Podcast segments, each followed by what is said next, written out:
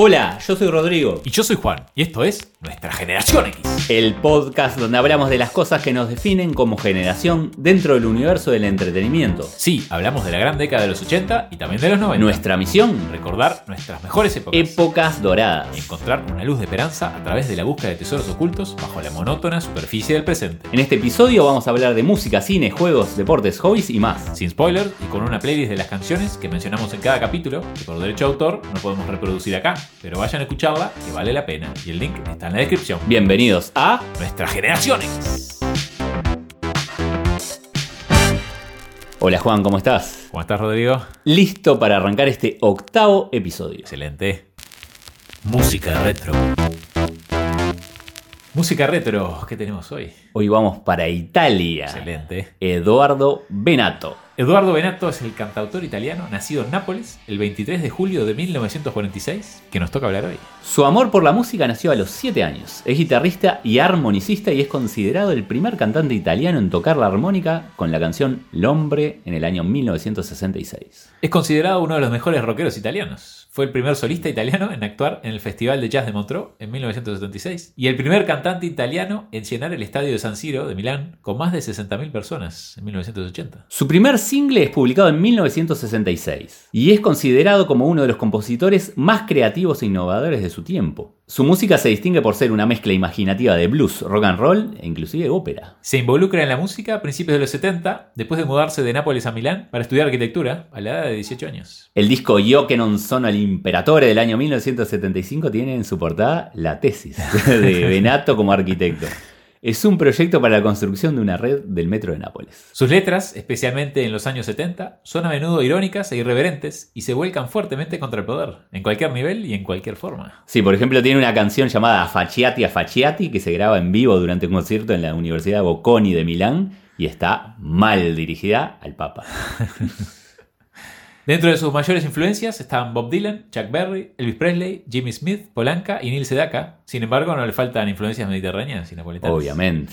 Y salta a la fama a nivel mundial en 1990 junto a la cantante de rock Gianna Nannini al interpretar a dúo la célebre canción Un'estate italiana. ¿Qué canción? Sí, Un verano italiano, la canción oficial del Mundial de Italia 90. Excelente. En 1995 tiene un grave accidente de tráfico en el que su compañera Paola Ferri pierde la vida poco después también pierde a su madre y como homenaje escribe un álbum dedicado al universo femenino. Y al año siguiente lanza el álbum en español e italiano Viva la Mama, que lo relanzaría a la fama en Hispanoamérica y que ya hablaremos. Seguro.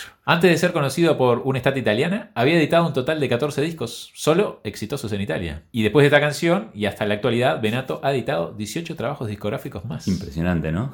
La carrera. En 2001, por ejemplo, trabajó con el DJ italiano Gigi D'Agostino en su canción Un giorno credi. Y en 2002 gana el Nastro d'Argento, que es el premio a las bandas sonoras del cine, por El Príncipe y el Pirata de Leonardo Pieraggioni. Entre otras curiosidades, Eduardo Benato también es el primer artista italiano en lanzar dos álbumes seguidos con solo 15 días de separación. Fueron en marzo de 1980, Ufa Ufa y Solo Sono Canzonete. 12 años después, Bruce Springsteen haría la misma operación con los álbumes Human Touch y Lucky Town. Escribe el himno de Nápoles en 2015 y el 6 de enero de 2017 sale Mañana, una canción cantada por primera vez por los tres hermanos Benato, Eduardo, Eugenio y Giorgio. Eduardo Benato se ha convertido en uno de los compositores más aclamados de Italia y algunas letras de sus canciones se leen hasta en las escuelas. Bueno, vamos un poco con los recuerdos. ¿Cuál es la primera canción que elegís para la playlist? Elijo un estate italiano, por supuesto.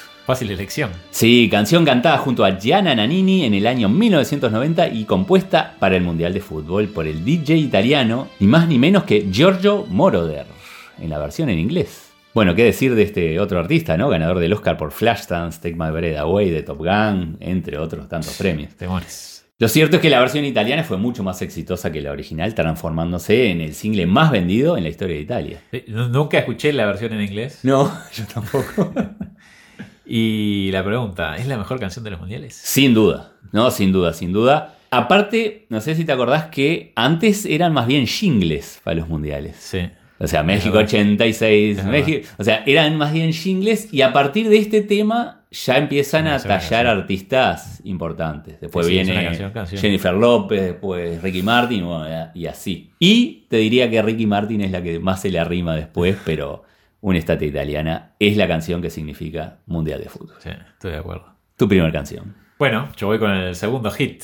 Viva la Mama, Excelente. del disco del mismo nombre, de 1996. Es un rock and roll bastante clásico, como de los 50, pero muy fresco al mismo tiempo, por tener solo sonidos limpios o casi limpios. Está muy bien grabada y tocada, y bueno, suena muy bien, muy alegre, muy lindos recuerdos de escucharlo en la canción. Ah, sí. En Lo estoy escuchando, sí, Sí, en sí, estos, en estos días también. Y... Es, es como un flashback al liceo para mí. Sí, sí, sí, sí.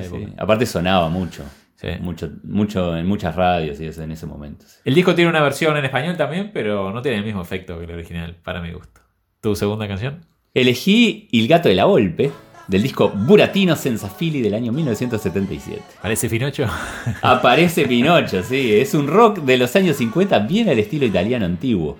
Y justamente la canción toma en consideración el encuentro de Pinocho con el gato y el zorro, y el gato y la Volpe, dos personajes que representan aquellos que tratan de explotar a las personas aprovechando la ingenuidad y la confianza equivocada. Y está, claro, con una referencia precisa al mundo del show business. Sí. Es muy interesante prestarle atención a la letra. Tu segunda canción. L'isola che non c'è, que es la isla que no existe, del álbum Sono Solo Canzonete de 1980. Es una balada acústica folk, muy bien tocada también. Me gustó esta canción para matizar un poco de las otras. Cierto. La forma de cantar me hace acordar un poco a otros cantantes italianos, como por ejemplo Fabrizio D'André, que es excelente también, lo recomiendo. Y bueno, acá se lo puede escuchar tocando la armónica. A mí me encantó este flashback. A- Sí, aparte sí, la sí. música italiana me, me- me- me gusta mucho. Escuchar el Además. idioma es muy lindo. Sí. Y viste que, que, que matizan varios ritmos. Eduardo Benato Sí. tiene bueno, rock de los años 50 con una balada, con Sí, cosas folk. bueno, hasta ópera dijimos.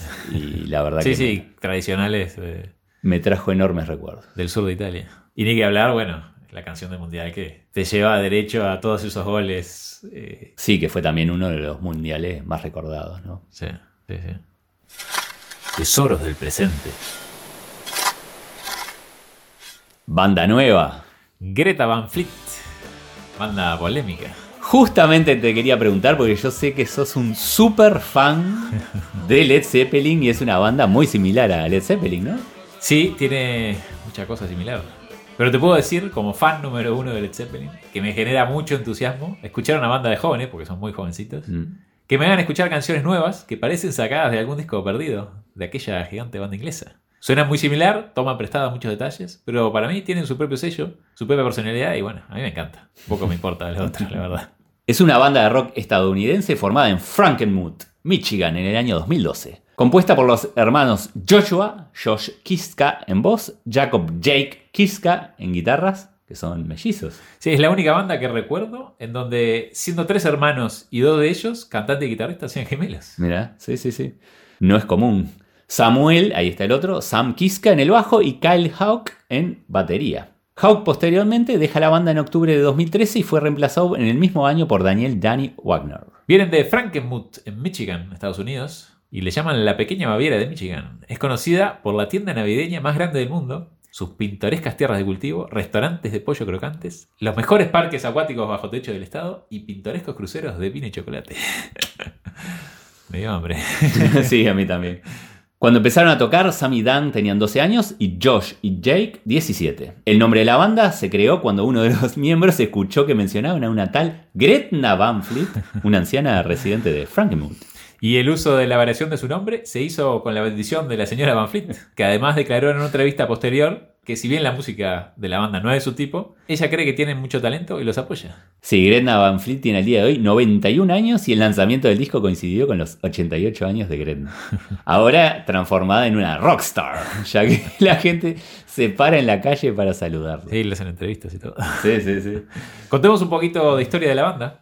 En 2014, su canción Standing On apareció en los anuncios de Chevy Equinox. Firman con la discográfica Lava Records en marzo de 2017 y en abril lanzan su primer EP llamado Black Smoke Rising, donde su sencillo Highway Tune encabeza las listas de Billboard Mainstream Rock Tracks en septiembre de 2017 durante cuatro semanas seguidas. En octubre del mismo año, la banda gana el premio al mejor artista nuevo en el Loudwire Music Awards. En noviembre lanzan otro EP, From the Fires, que contiene las del primer EP junto a cuatro nuevas canciones y un sencillo Safari Song. Muy buenas canciones todas. Muy bueno. sí. El 19 de octubre de 2018, Cumpleaños de Gretna. lanza su álbum debut llamado Anthem of the Peaceful Army. También en 2018, Elton John los invita para tocar en su famoso show de beneficencia. Se les une para tocar Saturday Night's All Right for Fighting y You're the One. Y después del set, atendete esto, Elton John les recomienda que sean más dramáticos y extravagantes con su actuación y vestuario. Me imagino, Elton John ya es de por sí extravagante, no quiero ni imaginar esa charla, ¿no? En julio, la banda hizo su debut televisivo en The Tonight Show, starring Jimmy Fallon, interpretando When the Curtain Falls, que es el primer sencillo de su siguiente álbum. Y en diciembre, la banda fue nominada a cuatro premios Grammy por Mejor Artista Nuevo, Mejor Actuación de Rock por Highway Tune, Mejor Canción de Rock por Black Smoke Rising y Mejor Álbum de Rock por From the Fires, ganando este último premio. Y en 2019 aparecen como banda invitada en Saturday Night Live, interpretando Black Smoke Rising y You're the One, y además contribuyen con la canción Always There en la banda sonora de la película A Million Little Pieces, un millón de pedacitos. Y ganan un iHeartRadio Music Award en 2019, a canción de rock del año por Safari Song y un premio Frederick al mejor álbum extranjero por Anthem of the Peaceful Army. Lo último de la banda son algunos sencillos, preparando lo que será su disco que aún no ha salido, pero casi pronto para salir en 2021, The Battle at Garden's Gate. La banda está influenciada principalmente por, Led Zeppelin en su música y en la voz del cantante, que es muy parecida a la de Robert Plant. Sí, se parece mucho. Según los músicos, ha sido una influencia, pero no era algo que buscaban, ya que no conocían en realidad quién era Led Zeppelin cuando eran más jóvenes. Sin embargo, más adelante Jake comenta que estudió a Jimmy Page, guitarrista de Led Zeppelin, durante un año hasta llegar al punto de conocer cómo pensaba. Algo que yo siempre quise hacer. Pero bueno, nunca le dediqué el tiempo suficiente. Un día. Algún día lo haré. Y posiblemente la polémica la puso el mismo Robert Plant al decir que hay una banda de Detroit que se llama Greta Van Fleet y son los Led Zeppelin 1. Tienen un pequeño y guapo cantante al que odio. Lo dijo obviamente entre risa.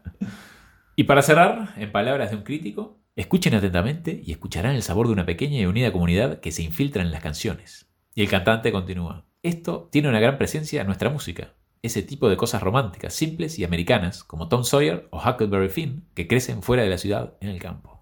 ¿Tu primera canción? O elijo Highway Tune, que es un super rock and roll puro, con un inicio con un riff de guitarra espectacular y un grito al mejor estilo Led Zeppelin. Bueno, muestra, esta canción muestra el, parecido que hablamos a Led Zeppelin y a Robert Plant. Y ese primer sencillo de su primer EP, Black Smoke Rising, del año 2017, lo recomiendo irlo a escuchar entero. Este y el video de YouTube también. impresionante. Tu primer canción. Black Smoke Rising, una de mis canciones preferidas de la banda, especialmente por lo que dice la letra. Es una canción un poco oscura que habla de la libertad versus el poder.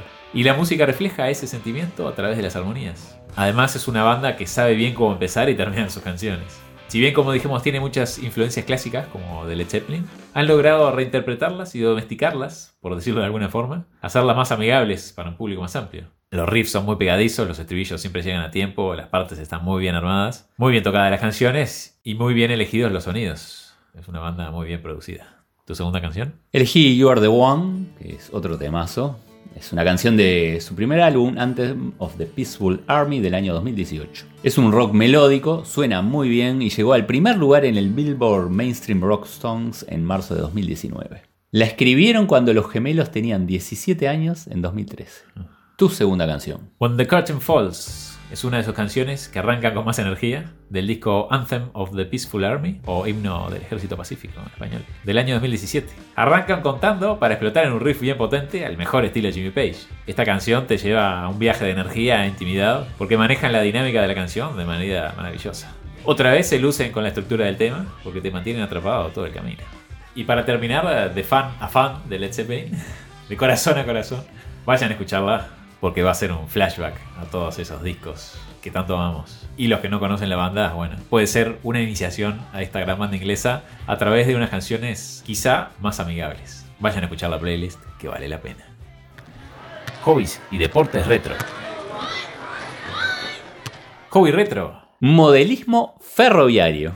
Yo me acuerdo que el padre de una compañera armaba trenes Y a veces lo llevaba a donde trabajábamos y me, me llamaba mucho la atención todo el detalle que tiene, todo el, trabajo que tienen cada uno de estos vagoncitos. Sí, es un hobby que a mí me, me- me da cierta fascinación. ¿sí? Esos, esas pequeñas miniaturas Mm. siempre me gustaron. Sí, sí, sí, y, y- y que, y que tengan su, su movimiento, ¿no? Mm. Con, con- con pequeñas piezas electrónicas siempre fue algo que me gustó, ¿no? Y luces es- y eso es como un mundo en miniatura. Llama la atención. sí. Bueno, el modelismo ferroviario es una actividad recreativa cuyo objeto es imitar a escala trenes y sus entornos. Los trenes del ferromodelismo se distinguen de los trenes de juguete por el enfoque en la realidad, obviamente, o el deseo de reproducir una red inspirada en la realidad. Los trenes pueden ser estáticos o en movimiento. Para los móviles normalmente se utiliza electricidad de bajo voltaje. Durante parte del siglo XX también han sido populares los de cuerda e incluso existen modelos de locomotoras propulsadas por vapor real. Sí que se usan para transportar personas. Sus orígenes se remontan a fines del siglo XIX. Haciendo uso de las nuevas tecnologías se diseñan trenes pequeños fabricados en chapa de hierro y movidos por un motor eléctrico. En la feria de Leipzig, en 1891, la empresa alemana Märklin presenta la primera locomotora a escala de la historia. Empresa que existe hasta el día de hoy. Entren a marklin.com y van a ver. Sí, sí, sí, impresionante. La empresa norteamericana Carsley Finch presenta la primera composición de un tren completo con motor eléctrico en 1897. A principios del siglo XX, el neoyorquino Joshua Lionel Cohen crea un tren eléctrico para el escaparate de su juguetería, pero recibe tantas peticiones que esta idea termina por convertirse en un clásico de la industria del juguete. Esto me hizo acordar a la película Mi pobre angelito, no sé si te acordás. ¿En Cuando- qué parte? No me acuerdo en cuál es, si es la 1, la 2 o la 3. Que entra a una juguetería y tengo recuerdo como que hay un- una vidriera, un escaparate con, con Ah, los trenes. sí. En un comienzo, la velocidad y dirección de los trenes se controlaban variando la tensión eléctrica y la polaridad. A mediados de los 90 se empezaron a popularizar los sistemas de control eléctricos y actualmente se ha pasado a los que usan microcontroladores. Además, se están utilizando ahora impresoras 3D para la claro. construcción de edificios y otras piezas, obviamente. La Asociación Norteamericana de Modelismo Ferroviario se encarga de distinguir a sus socios con el título de Master Model Railroader, MMR, a los modelistas talentosos. Mira este dato, de 650 títulos, MMR, 4 son mujeres. Es que si yo fuera mujer no lo practicaría. No sería, ¿no? Un, un hobby para mujeres, ¿no? Pero bueno, es un hobby que lamentablemente viene cayendo. Sí, sí, sí, sí. Por eso, bueno, queremos traerlo de vuelta, hacer un comeback. Por el año 2009, el número de ferromodelistas en Estados Unidos era de 250.000 personas, pocas si las comparamos con el millón 200.000 que habían en 1955. En Alemania, uno de cada cinco hogares tenía un tren en miniatura en el año 1993, la mayoría de la marca Marklin. Las personas que practican este hobby tienen mucho tiempo de práctica, el 27% entre 21 y 40 años de práctica y el 40% más de 40 años. Una vida. Sí. Manejan un presupuesto de entre 50 a 100 dólares por mes. Para ir terminando, un capítulo aparte es el Miniature Wonderland de Hamburgo. La atracción turística más popular de Alemania, por lo que tengo entendido. Sí, sí, sí. Según el Centro Alemán de Turismo, más de un millón de personas visitaron la exposición en 2018. Este país de las maravillas en miniatura fue fundado por los gemelos Friedrich y Gerrit Braun, dos hermanos obsesionados con romper los récords mundiales desde que eran pequeños. Sí, eh, sí, es que ostenta tres récord Guinness. Es la construcción de modelismo ferroviario más larga del mundo. Mide casi 16 kilómetros. Además, si los trenes fueran de tamaño real, las vías medirían más de 1.300 kilómetros de longitud. Y en tercer lugar, en 2016, el Miniature Wonderland se convirtió en el sitio más pequeño del mundo en ser registrado por el Google Street View. Eso- esto me pareció increíble. Esto, es- esto es buenísimo. Un automóvil de Google en miniatura circula por sus calles capturando imágenes. Increíble. Está buenísimo y lo Sí. pueden ir a ver. Es genial. Este parque emplea a 360 personas y hasta la fecha se han invertido 923.000 horas de trabajo y 5 millones de euros para la construcción. Y en la actualidad, los trenes de Wonderland viajan principalmente a través de paisajes y ciudades europeas. La única excepción, un área dedicada a Estados Unidos. Ahora está en construcción Mónaco, con el circuito de Fórmula 1 y todo. Pero atención, porque también estarán trabajando en una sección sudamericana. Bien. Se prevé que para finales de 2021 una miniatura de Río de Janeiro y selvas tropicales estarán en exhibición. Sí, también proyectado Centroamérica y el Caribe, así que atentos. Tesoros del presente. Deporte nuevo TRX, Suspension Training. o entrenamiento en suspensión. Es un arnés de nylon inelástico que te permite usar tu propio peso para trabajar en contra de la gravedad y al tener que hacer equilibrio, no solo trabajas partes específicas, sino que trabajas todo el cuerpo en su conjunto. Un gimnasio en un bolsito. ¿Vamos con la historia? Vamos. Alrededor del año 1997 y estando en una misión en el Navy SEALs, Randy Hetrick busca la forma de entrenarse para escalar, no teniendo nada a mano. Revolviendo en su bolso, encuentra su cinturón de jiu-jitsu, le hace un nudo, lo engancha a una puerta y empieza a levantar su propio peso. Más tarde le cose un enganche y sus compañeros se lo empiezan a pedir para entrenar. O que les haga uno igual. Uno de sus compañeros que trabajaba haciendo paracaídas se los hace a cambio de cajones de cerveza. Con el tiempo lo va perfeccionando e incluso sus compañeros le hacen cambios para mejorarlo. Es que un Navy SEAL necesita estar permanentemente en un alto nivel de entrenamiento. Y tener algo fácil de transportar para usar de gimnasio es algo muy útil. Luego de terminar 14 años de servicio, se decide a ir a la escuela de negocios de la Universidad de Stanford. Tenía claro que era un buen invento, al menos para los que estaban a su nivel de exigencia. Si bien sus tutores trataron de hacerle ver que no era un buen negocio, siguió adelante de todas formas. Se compró una máquina de coser y empezó a hacer prototipos. La- a mí la imagen del SEAL todo cuadrado cosiendo en una máquina de coser me parece muy graciosa. Iba a los gimnasios de alto entrenamiento mostrando su invento y a pesar de que lo miraban raro, todos finalmente se enganchaban con él. Como intento final y gastándose sus últimos ahorros, decide participar en una feria de equipos de entrenamientos para mostrar su producto. Irónicamente, los más interesados eran personas con dificultades para moverse, como los adultos mayores, y vende todo lo que había llevado, algo que no se esperaba porque él lo veía como para la gente de élite Claro. en el deporte. Hetrick estableció entonces en el año 2005 su sistema TRX en el Krav Maga Fitness Club de San Francisco con 350 mil dólares de inversores privados que conocía de sus contactos entre la universidad y el ejército. Muchos gimnasios usan el TRX y lo usan como parte del entrenamiento. Sí. Es un buen invento. Sí, sí, sí. Donde yo iba había y alguna vez lo usé, obviamente con supervisión, ¿no? Porque ya estamos medios veteranos para largarnos a, a rompernos todos en los gimnasios. Bueno, obviamente recomendamos, ¿no? Hacer ejercicio y utilizar estos TRX que, ojo, que está indicado para atletas con buena condición física. Lo raro es que la gente, los adultos mayores, Sí, tan interesados. sí, es que con supervisión Sí, sí, sí, se, sí. se puede hacer. Tú tenés uno, Juan, ¿no? Sí, lo tengo y lo uso. Principalmente como complemento o variación de algún ejercicio que hago. Es muy práctico y el original es de muy buena calidad. Así que es muy recomendable. A entrenar con TRX. Cine retro. Silencio, película. Cine retro. Un príncipe en Nueva York. Qué buena película. Muy buena. Gran película de humor de los años 80, con uno de los humoristas más grandes para mí de todos los tiempos, Eddie Murphy. ¿Viste alguno de sus shows de stand-up? Lo vi, lo vi, sí, por recomendación tuya. Sí. Delirious o Raw, no sé cuál viste. Eh, vi Delirious y es brillante. Sí, sí, brillante. Un animal. Un animal. Probablemente el mejor de todos. en el Haciendo stand-up, sí. De hecho, los comediantes todos lo, lo, Lo siguen. sí, lo ponen ahí arriba, siempre. Es una película creada y producida por él mismo. En un principio pensó dirigirla él mismo también, pero después desistió y le ofreció el trabajo a John Landis, que es el mismo director con el que había hecho De Mendigo a Millonario O entre pillos anda el juego. y con el que había tejido una buena relación. Un guiño, los millonarios de aquella película en esta son vendidos. Buenísimo eso.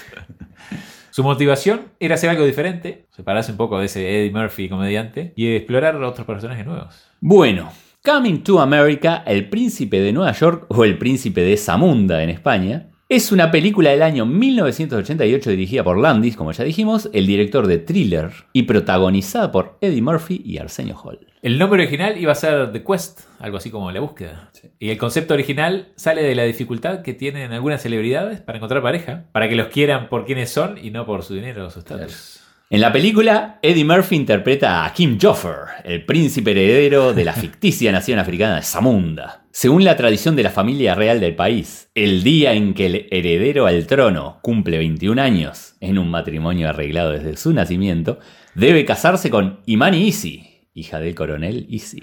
Y como él no acepta esta costumbre, decide hacer un viaje a Estados Unidos para encontrar a una mujer que quiera y ame de verdad, para convertirla en su esposa. Y la ciudad a la que viaja la elige al azar tirando una moneda. La ciudad es Nueva York y el barrio Queens, Claro. reinas, ya que supone que allí estará el lugar perfecto para encontrar a la que será su reina. En esta película, tanto Eddie Murphy como Arsenio Hall interpretan a varios personajes con mucho maquillaje. ¿Cierto? Y bueno, algunos son geniales. A ver si los descubren. Sí, es que el usar mucho maquillaje para interpretar diversos personajes es algo que Eddie aplica varias veces más adelante en su carrera. Sí. Eh, como lo hacía su ídolo de la infancia, ya lo nombramos, Peter Sellers. en Doctor Strangelove o en otras películas. Sí, sí. Bueno, mismo que ya hablamos, la Pantera Rosa Sí, también sí, sí. tiene sus, Tiene su, sus claro, tiene sus otras. tiene sus su- otros- su sí, sí, sí. asistente personal de Cierto, disfraces. cierto. Y de hecho la idea de convertirse en comediante surgió luego de escuchar a Richard Pryor en That Nigger's Crazy. Además de imitar a varios personajes cuando era niño, como lo hacía Peter Sellers. Murphy se ganó la atención nacional como miembro del reparto de SNL, Saturday Night Live, entre 1980 y 1985, ocupando el segundo lugar entre los miembros más importantes del elenco en toda su historia, por detrás de John Belushi. Sí, y John Belushi es, se lo tiene allá arriba. Allá arriba. Sí. Sí, sí, sí, no, es impresionante. Fue nominado a un Oscar por la película Dreamgirls del 2006 y ganador de varios People's Choice Awards y de los MTV Awards también. Y contemos algunas curiosidades más. En esta película aparecen dos actores en roles secundarios cuya carrera se consolidó luego de participar en esta película. Por ejemplo, Cuba Gooding Jr. es la primera película que actuaba y es un joven en una peluquería. No, no, es- no tiene diálogos, pero las caras que pone. Sí, sí, son muy graciosas. ¿viste? ¿Hace eso solo? Solo pone caras. Y hay otro actor, Sí, Samuel Jackson. que es un ladrón que entra a robar donde trabaja Eddie Murphy. Sí, ya había hecho algunas otras películas antes, pero bueno, no, no había tenido mucha notoriedad. Ahí está. El local de McDowell's era un local de Wendy's en Queens, al que le cambiaron los carteles. Un gerente de un McDonald's de la zona creyó que era real y le empezó un juicio. En 2018, una tienda de hamburguesas en Los Ángeles hizo realidad un McDowell's para celebrar el 30 aniversario de la película. La cartería, los uniformes y todo lo demás fue desplegada para la fiesta de Halloween. Se trató de hacer una serie basada en la película, pero no pasó del primer episodio. También hubo una versión india y una coreana de la película. Y otra curiosidad, Eddie acaba de tener su décimo hijo, que es 30 años menor que el primero y también su primer nieto. Y para terminar, contarles que hace muy pocos días se estrenó Un Príncipe en Nueva York 2. Bien. Así que vamos a poder disfrutar una vez más de la genialidad de Eddie Murphy y de Arsenio Hall, interpretando a varios personajes. ¿Te acordás de la mancha de Soul Glow en el sillón? Sí, está muy buena esa Excelente. escena, muy bizarra. Tesoros del presente. Serie contemporánea y pasamos del humor al drama. Un drama. Fauda. Serie dura, ¿no? Muy dura. La muerte está ahí, siempre latente. Y con muy buenas actuaciones. Sí.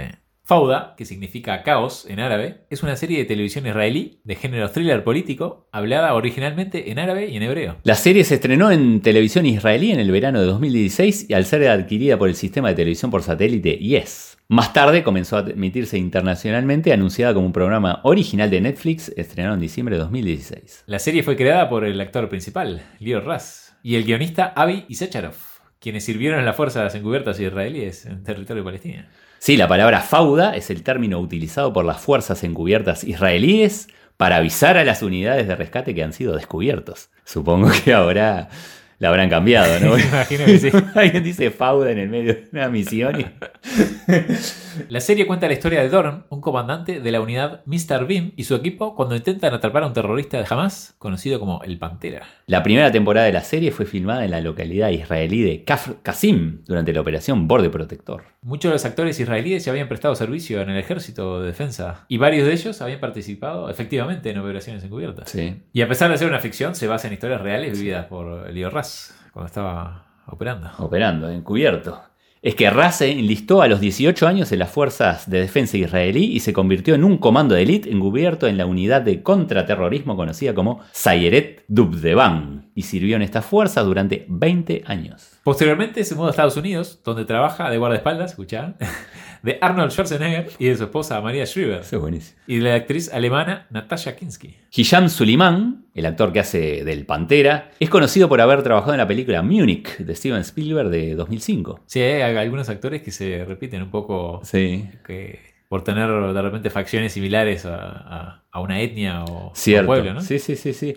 Sí, interpreta a Taufik Hamed Abu Ahmad y es un actor israelí que suele hacer del rol de, de árabe. Sí. La serie ganó en 2016 seis premios de la Academia Israelí y el New York Times la nombró como el mejor show internacional del 2017. Además, en 2018 gana 11 premios de la TV israelí, incluyendo mejor actor, casting, cinematografía, efectos especiales, entre otros. ¿La viste? Sí, sí, sí, vi los primeros capítulos. Sí, está muy buena. Yo vi la primera temporada y me encantó. ¿Existe alguna crítica con el idioma? Bueno, para mí que me encanta ver todas Sí. las series en lenguaje original, para mí Sí. parecía genial estar viendo una serie en hebreo y árabe. Sí, sí, Aunque, me encanta. bueno, los críticos dicen que el árabe que se habla es una pesadilla gramatical y que el acento tampoco es muy árabe. Bueno, Pero bueno, pasa cuando vemos películas que tienen diálogos en español también. Sí. Nos salta la lengua cuando hay errores. claro, sí, sí, sí, sí. Bueno, pero para mí que no entiendo ni árabe ni hebreo, estaba genial. Sí. Yo solo sé una palabra en hebreo y otra en árabe. A ver. Shalom, que quiere decir paz, y Habibi, que quiere decir amigo. Y bueno, me encantan las dos. Juegos retro. Juego retro, juego de cartas. Las cartas Match 4. Qué recuerdos. Me encantaba jugar a estas cartas, aunque nunca las tuve. Uh, Pero en la escuela varios compañeros tenían todos. y llevaban, y bueno, jugábamos en recreo. Grandes recuerdos. sí, yo las tengo guardadas en un depósito que muy pronto voy a ordenar y le hice la promesa a Juan que las iba a traer y vamos a jugar unas jugar, partidas. por favor. Las cartas Match 4 fueron editadas en Argentina por Cromi SA alrededor del año 1983. Se hizo una serie coleccionable de 6 grupos de vehículos, consistía de 32 naipes, dos tarjetas de color, un reglamento y una carta Cromi. En medio de una de las épocas más difíciles de Argentina, una familia de empresarios consigue captar la atención de los niños, con productos de primera línea y un club de fans que llegó a tener más de 120.000 socios. Impresionante. En el año 1989, la hiperinflación arrasaba con las empresas y comercios argentinos, y el consumo estaba en su peor momento en años. Sin embargo, la recordada Cromi seguía vendiendo sus colecciones de figuritas, no solo en Argentina, sino en varios países del Limítrofes, y conseguía llegar a la nada despreciable cifra de 47 millones de sobrecitos. ¿Qué te parece? Luego de pasar por una exitosa experiencia en la fábrica de golosinas Stani, los hermanos Eduardo y Ariel Stanislavski, propietarios de Cromi, lanzan una serie de rompecabezas basados en Titanes en el Ring. Qué bueno. Qué bueno. El gran éxito de la TV tras un acuerdo cerrado con el propio Martín Caradagian. Veías, ¿no? Titanes en el Sí, Ring. me encantaba. Sí, sí. sí, sí. ¿Y te acordás de Lucha Fuerte y Supercatch? Sí, cierto. Tenemos que hablar. Tenemos que hablar de esos programas. Buenísimo. Luego de este éxito, deciden encarar su propio álbum de figuritas con una licencia de Strawberry Shortcake y además de adaptar este personaje como frutillitas, decidieron perfumar las figuritas. Sí, sí, sí, me acuerdo de eso, del olor a frutilla de las figuritas. Sí, sí, me acuerdo mi hermana juntaba y... Tenía. Era muy gracioso. Más adelante se incorporan otros personajes como el Auto Fantástico, los Super Amigos, Ositos Cariñosos, Superman, Batman, la Mujer Maravilla, Rainbow Bright, Rainbow Bright. Transformers, Barbie, Rambo, Batman y muchos más. Y pisan fuerte con un negocio redondo. Para una época, se acuerdan que no había internet.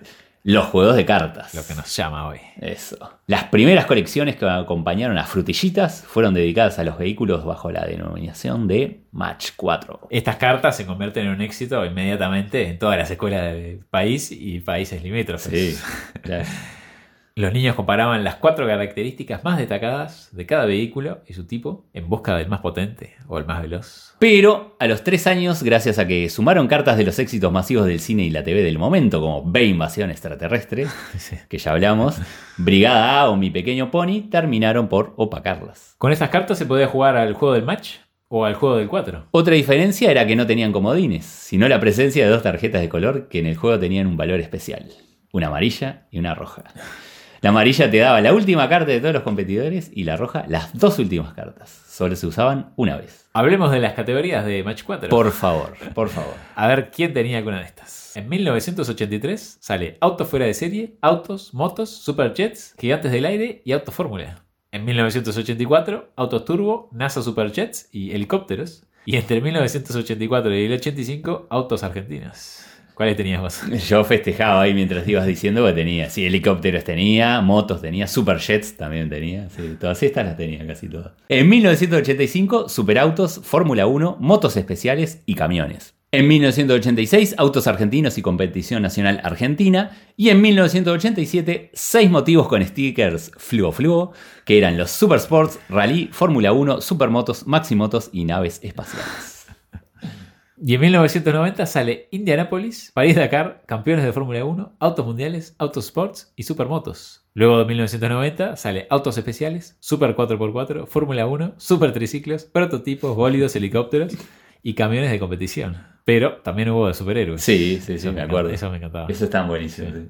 Entre 1986 y 1987 cambia la calidad del papel, algunas antes te acordás que venían plastificadas. Mm. Y también lo que aparecía en el reverso de las cartas. En un principio tenían varios vehículos en azul, un avión, una moto, un Fórmula 1 y un automóvil, lo que luego cambió al logo del Match 4. Hasta el 87 las cajas venían de cartón, pero luego empezaron a venir cajas de plástico transparentes, como la de Super Triunfo o Top and Quartet. Me acuerdo, me acuerdo de esas también. Y un fanático, más fanático que nosotros, lanzó una aplicación, la Match 4 App, con descarga gratuita. Le tomó casi dos años en terminarla para iOS y otro año más para pasarla a Android. Y le agregó otra novedad, la videocarta. Para recrear el mazo completo, tuvo que buscar en los mercados de pulgas, sacarle fotos y crear su propio repositorio web privado con imágenes. En Instagram se pueden encontrar miles de imágenes que fueron compartiendo los usuarios a medida que fueron creando los mazos con el hashtag arroba match4app. Muy bueno. Qué lindo recuerdo, ¿eh? Sí. Cada vez que escucho Match 4 o alguna de estas cartas, la imagen es en un lugar específico del recreo de la escuela. De la O sea, escuela. es, es ese punto. Sí, Me sí, lleva sí, a ese lugar. Increíble. ¿Te acordás que habían algunos autos, por ejemplo, que no tenían nada bueno? Y, y había una, una regla que no sé si era legal, que era el peso. Entonces el que pesaba menos eh, le ganaba al que pesaba más. Porque bueno, bueno, sí, era una idea liviano. de más liviano. y era, Sí, sí, era lo único que te servía ese auto, que eran los que todo el mundo se llevaba, porque perdían con todos. Pero bueno, los dejamos a ver qué recuerdo les trae estas cartas de Match 4. Tesoros del presente. Juego y aplicación electrónica. Plantas vs Zombies. Excelente juego, muy divertido. Plantas vs Zombies es un videojuego de estilo Tower Defense desarrollado y publicado en 2009 por la empresa PopCap Games para Windows y iOS y llevó tres años en ser desarrollada. PopCap Games es una empresa fundada en 2000 y comprada por Electronic Arts en 2011. Son conocidos sus juegos Suma's Revenge y Bejeweled. El título original iba a ser Lawn of the Dead, un guiño a una película clásica de zombies de George Romero de Sí, 1978 llamada Dawn of the Dead. Pero a George no le gustó mucho la idea, así que bueno, terminó llamándose Plantas vs Zombies. En un principio se iban a usar aliens como enemigos, pero el lento movimiento de los zombies hizo más amigable el juego. El zombie bailón, conocido como el zombie Michael Jackson, hacía referencia al videoclip Thriller de 1982, pero por motivos de copyright tuvieron que reemplazarlo. En julio de 2010, los abogados de Michael Jackson pidieron a PopCap Games que el zombie fuera retirado del juego ya que daba una mala imagen del cantante. Sí, si bien el zombie ya estaba antes de la muerte de Michael Jackson, bueno, tras la muerte pareció un poco ofensivo. Sí, Y PopCap Games decide retirarlo y lo reemplazó con el zombie bailón actual. actual. Atención, Billie Eilish, gran ganadora de los premios Grammy, ha reconocido que la música de Plantas vs. Zombies fue una fuente de inspiración para su canción Bad Guy. Buena canción. Muy buena canción. Los zombies van apareciendo por la parte derecha de la pantalla, mientras el jugador va colocando diferentes plantas que los intercepten. Estas plantas tienen distintas características de ataque y defensa. Y se pueden colocar en tres lugares diferentes de la casa: jardín delantero, jardín trasero y tejado. Para detener a la horda de zombies que intenta devorar los cerebros de los residentes. Los zombies también tienen diferentes características y habilidades. Por ejemplo, cavar por debajo de las plantas o saltar por encima de ellas. También pueden llevar diferentes objetos como cascos, conos, escaleras, globos o invocar a cuatro zombies para realizar una coreografía inspirada en thriller, como ya dijimos. Un tiempo después, la compañía propuso el uso de microtransacciones dentro del juego, algo que no le agradó a su creador George Fan. O sea que la idea de hacer de Plantas vs. Zombies 2 un juego pay to win le costó el puesto. Sí, después subieron varias secuelas como Plantas vs. Zombies Adventures o It's About Time en 2013, Garden Warfare en 2014, Garden Warfare 2 o Heroes en 2016 o Battle for Neighborville en 2019. Que nada tiene que ver con la original. No fue ¿no? No fue buena idea, ¿no? para nada. El 1, el original, es el recomendado hoy en este episodio. Plantas vs. Zombies, el original, fue nominado para el juego casual del año y logro excepcional en diseño de juego por la Academia de Artes y Ciencias Interactivas. Y en 2010 recibió nominaciones a Mejor Diseño de Juego, Innovación y Mejor Juego de Descargas en los Game Developers Choice Awards. También fue elegido por GameZivo como uno de los mejores juegos de 2009. Plantas vs. Zombies vendió más de 300.000 copias en los primeros nueve días de lanzamiento en la App Store, generando más de un millón de dólares.